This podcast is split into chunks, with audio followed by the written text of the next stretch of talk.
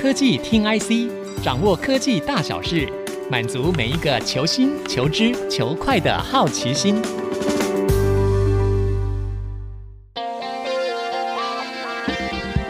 这里是 IC 之音竹科广播 FM 九七点五，欢迎收听科技听 IC，我是节目主持人韩清秀。科技听 IC 特别制作一系列的专题节目，我们要盘点二零二四年有哪一些值得关注的重要产业发展。今天要来谈的主题是已经火红了好几年的电动车，尤其是美系的电动车龙头特斯拉，最近的营运陷入了重重的挑战。相信大家也很关心，今年的电动车产业将会面临哪一些的转变，或者是有什么样的机会？今天我们邀请到的是《DigiTimes》主跑汽车产业的资深记者黄女英来到现场。女英你好，各位听众大家好，我是黄女英。嗯、那主要是负责从再生能源、储能到电动车还有未来车这个领域。是女英，我们首先来聊聊，因为特斯拉前几天才公布了这个二零二三年第四季的财报，那也很多人在讨论，就是说，因为它好像营收的表现跟获利的表现都不如市场的预期的一些看法。那其实它的单季其实还是有年增，小幅的年增三点五趴，但是好像大家对于这个它的毛利率、获利的这些表现都没有觉得很满意。所以女英，你觉得就是说，从特斯拉这个财报来看，有哪一些值得我们关注的一些讨论的一些重点吗？如果我们以财报的这个，就是说它的走势来看的话，第一个我们要看的是它的营收，那这个最主要反映是在量跟价。那从价的这个位置来看，我们就可以知道，就是说特斯拉其实在二零二三年做了非常多次的降价的动作，那主要都是为了要刺激它的量销售量。所以呢，它的这一次就是说 total 的销售量，实际上年度并不如他自己预期，这个是让市场就是有个比较大的亏损。嗯，再来就是说，虽然你一直在做降价，但是你并没有保住你自己本身的毛利率。嗯，所以第四季的毛利率实际上是 Tesla 就是这。四年来创新低点，那这个就是说是市场一直在亏损的。那讲到获利的部分，因为它还有就是说绑了一些就是认列的方法，所以在净利这一块不见得能够看它它的表现。但是他自己也承认，就是说他在获利能力这一块是比较不 OK。那主要的原因来自有三个，第一个就是说。降价的部分，第二个就是说，他做了一些，譬如说研发的支出，是这个是增加的。那第三个就是属于 Cybertruck，它已经进入量产。那我们讲了这一个，就是属于大家一直在观望的哨子皮卡，因为它的模样长得像哨子。嗯，那我们讲到就是说有关获利的部分啊，实际上这个是要把它推到整个市场来看，就二零二三年其实真正有获利的。电动车厂这里只有四家，就是说大家比较点名这四家，那就是特斯拉，还有比亚迪，还有中国的理想，还有广汽埃安。哦，那所以三家都是中国大陆的厂商，三家都是中国大陆厂。因为主要来说，就是说，其实，在生产电动车，大家都是亏钱的。因为我们认知的，譬如说欧美日韩这一些主流车厂，他们也是亏钱在生产，只是他他有一些会讲说，哦，我生产一辆是亏多少，但是实际上。并没有人就是真正有讲出来说它的这个在财报上的呈现是怎么样，但是在这一块你就可以看出来，实际上特斯拉它本身的那个获利在电动车这一块是好，也可以算是杰出的。其实它还还是蛮有一些竞争力的，因为它至少还是有获利。对对对，它是第一个有获利，它只是过往是有点类似独孤求败，那现在就变成说比亚迪进来了，那它比亚迪的获利，那想不到广汽。爱安啊，或者是理想，这个也进来，他们两家是单季就已经转盈了。嗯，那这个对整个电动车市场的结构来说是有一个很大改变，就是说，嗯，不是只有你 Tesla 可以获利，其他人也可以获利了。那我们就要来从这一块再来 PK，就是说各自的条件和你的价值。所以我个人认为这次比较大，就是说它的财报的影响。其实真正要看的是华尔街对特斯拉它在本益比的调整，嗯，因为过往讲它是类似有点像独孤求败这种这种特色。那第一个，你的财报就是说在毛利率已经是创四年来的新低了，嗯，那这个表示你不见得是一路往上走，而是有可能因为新的对手来，你是不是会被打下来的？那这个对特斯拉有非常大的影响，因为特斯拉的本益比实际上。比其他的譬如说主流车厂都来得高，至少乘以十、嗯，或者是数十倍。嗯，那这一次就华尔街分析师甚至有把譬如说美系的主流车厂的其中之一拿来，就是说你的本益比应该跟它相当，那这个下修的幅度就会非常大，那就很大了。对对对，所以这个是对 Tesla 来说是争议性比较大的。是了解。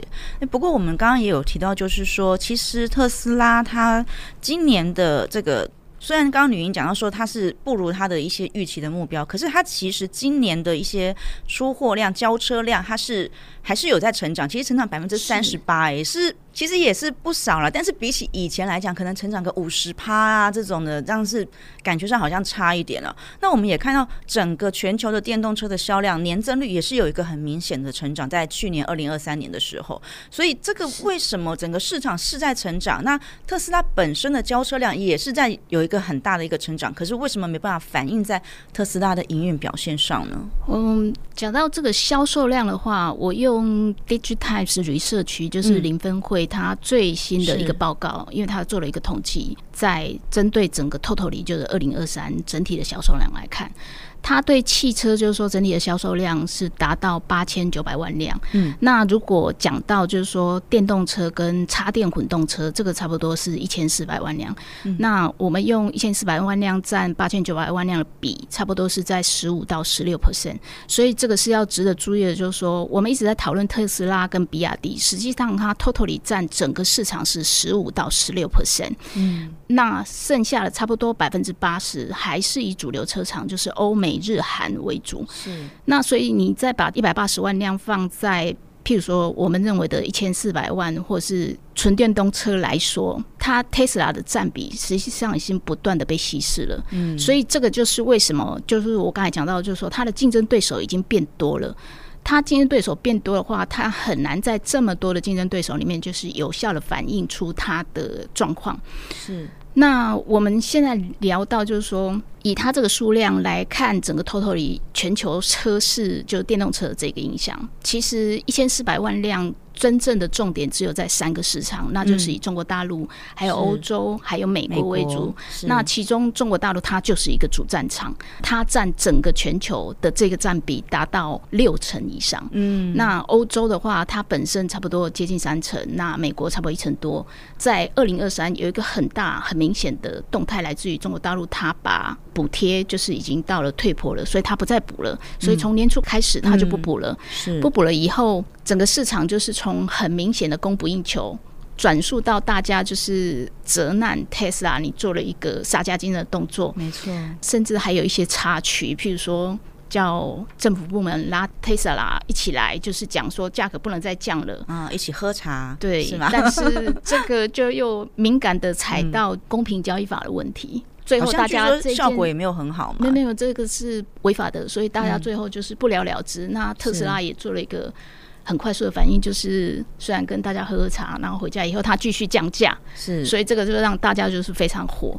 其实从这些事件里面，你也可以看出来，就是说 Tesla 本身它在价格的话语权和影响力实际上是非常够的。是，只要它一降价，所有人都必须要降价，这就是启动中国大陆的车市割喉战。嗯，嗯，那我个人认为，这个割喉战就会延续到二零二四年。是对整个中国大陆的市场会因为这样子的。情况再加上整个环境其实并没有很好，这个是影响到消费者购买力的问题等等因素，这个会促使割喉战持续的运作，然后再就是说加大中国大陆它整个产业的淘汰赛。嗯，对。哎，不过如果是这样子听起来，就是说那特斯拉自己发动了这一场价格战，然后造成它的毛利率又下滑，获利也跟着下滑，然后有点。表现不如大家的预期，其实好像感觉这个反作用力是回到自己的身上。这个我个人认为他已经没有这个控制力了，因为。主要就是说你的 player 增加了，even 你是非常优秀，你拿着屠龙刀，你拿着倚天剑，然后出去打，可是你遇到的是，我的天啊，是一个十八铜人阵，嗯，然后你以为你打了十八铜人阵已经过了，旁边还有一个峨眉派，还有一个武当派一直接着来，所以光单纯是体力上，其实在中国大陆对 Tesla 来说，它就是一个。你也可以说竞争对手已经到了非常贴近你，然后是打近身肉搏。然后我们要考虑的就是说，中国大陆它是一个非常大的市场，那它其实是非常有趣的，就是说他们这一派系，就是说 Tesla 还有。中国大陆的业者，他差不多占了十五趴的这个市场。是，那他在行销上实际上是非常五花八门。就是说我到后期，我大家的电子化的技术都差不多，那我不见得一定要就是说我要有多强的 ADAS 啊，或自驾车或什么。所以有些人像我们刚才讲的获利的四家其中一家，它就是主打舒适性。嗯，那我有一个彩电。我一个冰箱，有一个大沙发，然后让你坐在车子里面是非常舒适的。那重点是它在这里就是创造一个非常不错的价值。所以最近 Tesla 它在大陆的广宣，它就有讲到：是你怎么会不顾汽车的安全呢？嗯，然后只 care 这种彩电、冰箱、大沙发呢？嗯，然后你一定要选择的当然就是我 Tesla。那大家就会觉得，哎呀，它这个只是一个混动车，你这么计较做什么呢？那为什么会 Tesla 会关注到它呢？因为它跟 Model Y 的价格是一样的。那大家就是一起去挤这个市场，然后去争取。那对 Tesla 来说，其实坦白讲，它这个算优雅的。如果以其他中系厂来说的话，它有可能就是我还可以增加我的汽车的按摩，嗯，有的没的。对，所以这个对 Tesla 来说，它就是一个陷入一个就是以一敌百的这种混战的状态。好，了解。好，我们刚刚聊了非常多有关于电动车的一些市场的一些状况。我们下一段继续回来再聊聊电动车产业的一些相关的话题。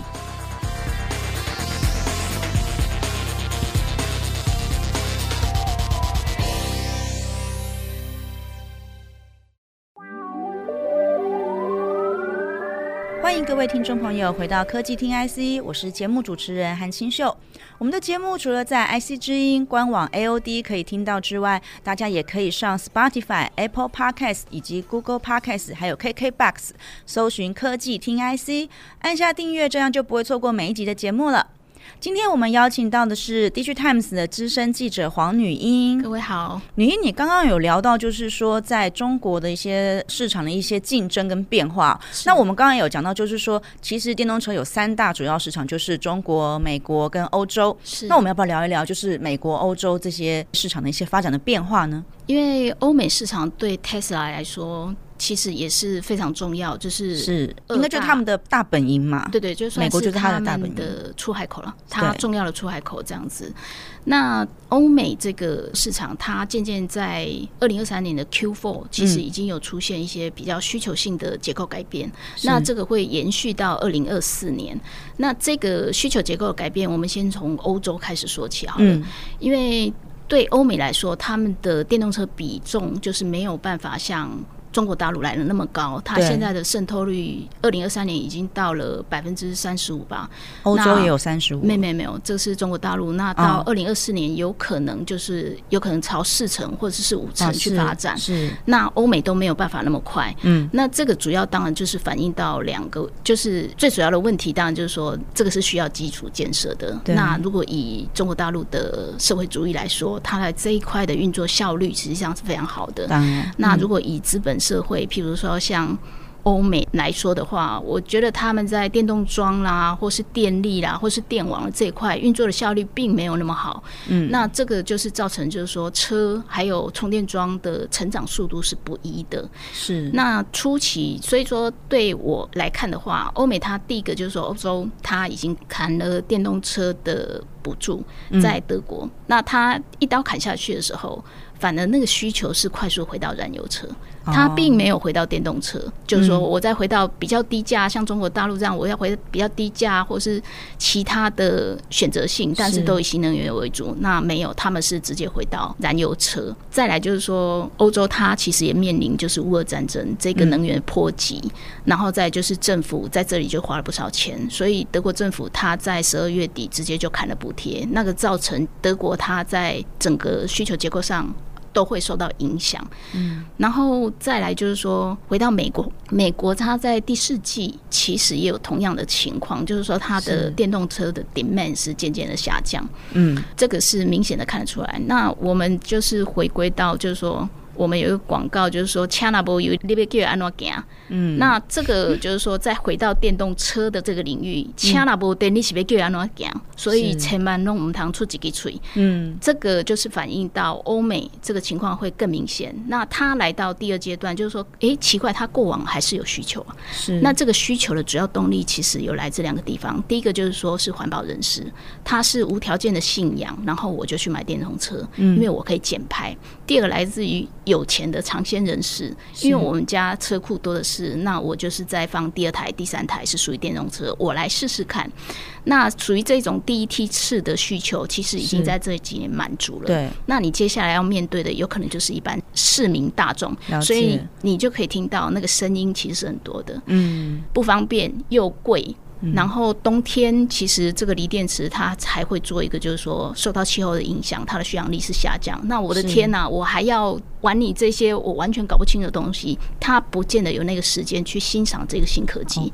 对，所以他在这一块，我觉得他会，所以他在进入在主流市场之后的这个有一点瓶颈就是了。哎，线下是一个瓶颈，但是最重要还是要把你的电还有电网结构和整个充电桩这个给安装好，嗯、尤其你。可以想象，美国它是整个跨整个州在运作的，是。那你要为了几辆车，怎么去拉它的充电桩，这些都是算非常重要的一些基础建设。就是这些建设没有起来的话，嗯，你很难让电动车它可以顺利的再成长。